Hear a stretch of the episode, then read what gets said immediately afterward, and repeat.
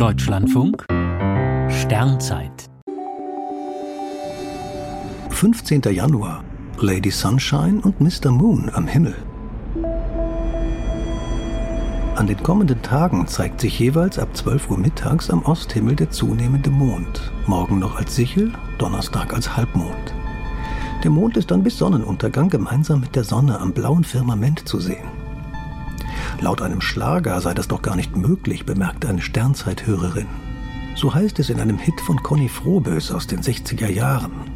Lady Sunshine und Mr. Moon können gar nichts dagegen tun, dass sie am Himmel sich niemals trafen. Denn wenn er aufsteht, dann geht sie schlafen. Astronomisch ist das falsch. Nur der Vollmond steht auf, wenn die Sonne schlafen geht. Das ist erst in etwa zehn Tagen der Fall. Bis dahin treffen sich die beiden jeden Tag am Himmel.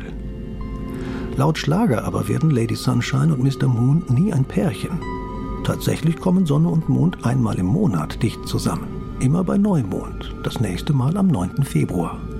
Manchmal küssen sie sich sogar. Bei einer Sonnenfinsternis schiebt sich der Neumond vor die Sonnenscheibe. Das nächste Mal geschieht das am 8. April. Nach Neumond steht der Mond jeden Tag ein Stück weiter links der Sonne. Dann ist er auch am blauen Tageshimmel gut zu erkennen. Je voller der Mond wird, desto später geht er auf, bis eben der Vollmond erst bei Sonnenuntergang zu sehen ist. Dann wandert der Mond von der rechten Seite auf die Sonne zu. Er ist nach Sonnenaufgang noch gut zu beobachten und nähert sich ihr Tag für Tag, bis die beiden bei Neumond ihr nächstes Rendezvous haben.